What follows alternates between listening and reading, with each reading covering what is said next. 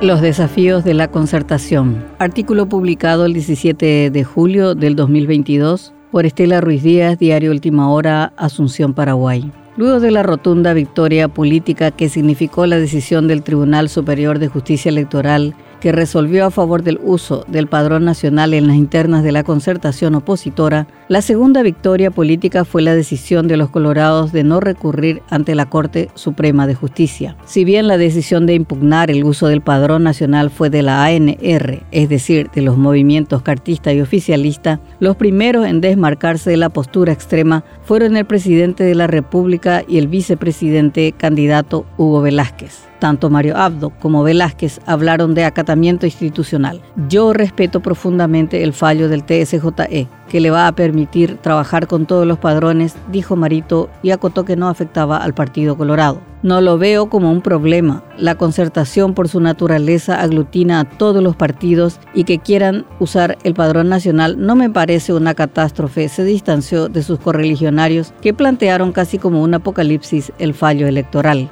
Más tarde, el movimiento Colorado hizo lo mismo, aunque políticamente objetó su disidencia con el TSJE, recomendó a las autoridades partidarias no apelar la resolución del máximo tribunal electoral ante la Corte Suprema de Justicia. Con este paso, los colorados, especialmente los cartistas, que fueron los que más se opusieron al uso del padrón nacional en la interna de la concertación, dieron una sonora marcha atrás y echaron por tierra sus propios argumentos. ¿Por qué los colorados decidieron no usar la carta de la Corte Suprema donde tienen mayoría? Primero porque ya no tienen la certeza de la obediencia debida de varios de los nuevos miembros que cuidan la imagen institucional y son más sensibles a la crítica social. Además, el contexto nacional e internacional juegan fuerte en el escenario actual.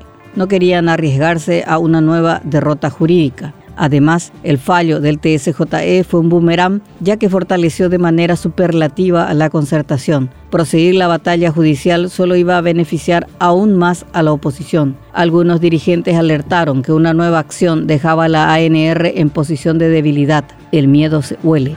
La persecución política favorece a la víctima. No querían repetir el manotazo de ahogado, por ello abandonaron la batalla judicial.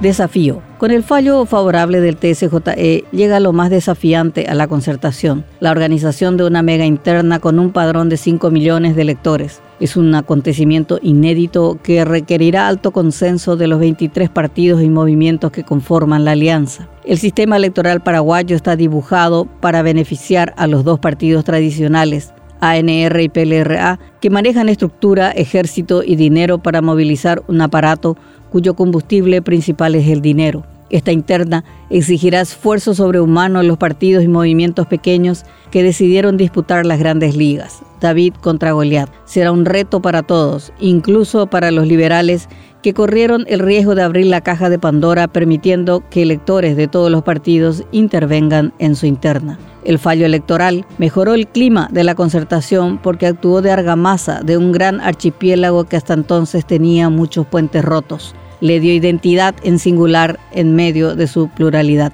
Otro dato a destacar es que las diferencias se manejan de manera muy racional en un ambiente armónico sin golpes bajos entre los contendientes. El discurso de los precandidatos se concentra a criticar el modelo colorado, hay un enemigo común a derrotar, a diferencia de la sangrienta interna colorada, donde los precandidatos apuestan a la destrucción del otro, replicando su vieja fórmula de oficialismo y oposición. Esto cambiará a medida que se acerquen las internas en diciembre, pero por ahora parece haber un pacto de confrontar las ideas y propuestas con respeto y altura. Incluso las febriles negociaciones para conformar las chapas se dan con discreción, con pocas filtraciones, como cuidando que ningún sector se sienta excluido para evitar disgustos y fugas. Aún queda mucho por andar. A fines de agosto se deben inscribir las chapas que disputarán la interna presidencial. Seguramente algunas alianzas generarán enojos. Allí se verá cuánto de madurez hay en la dirigencia opositora que desde la ruptura por el juicio político a Fernando Lugo en el 2012 no ha logrado sanar totalmente las heridas y muchos prefieren mirar el espejo retrovisor que proyectar el futuro de un país que ha tocado fondo.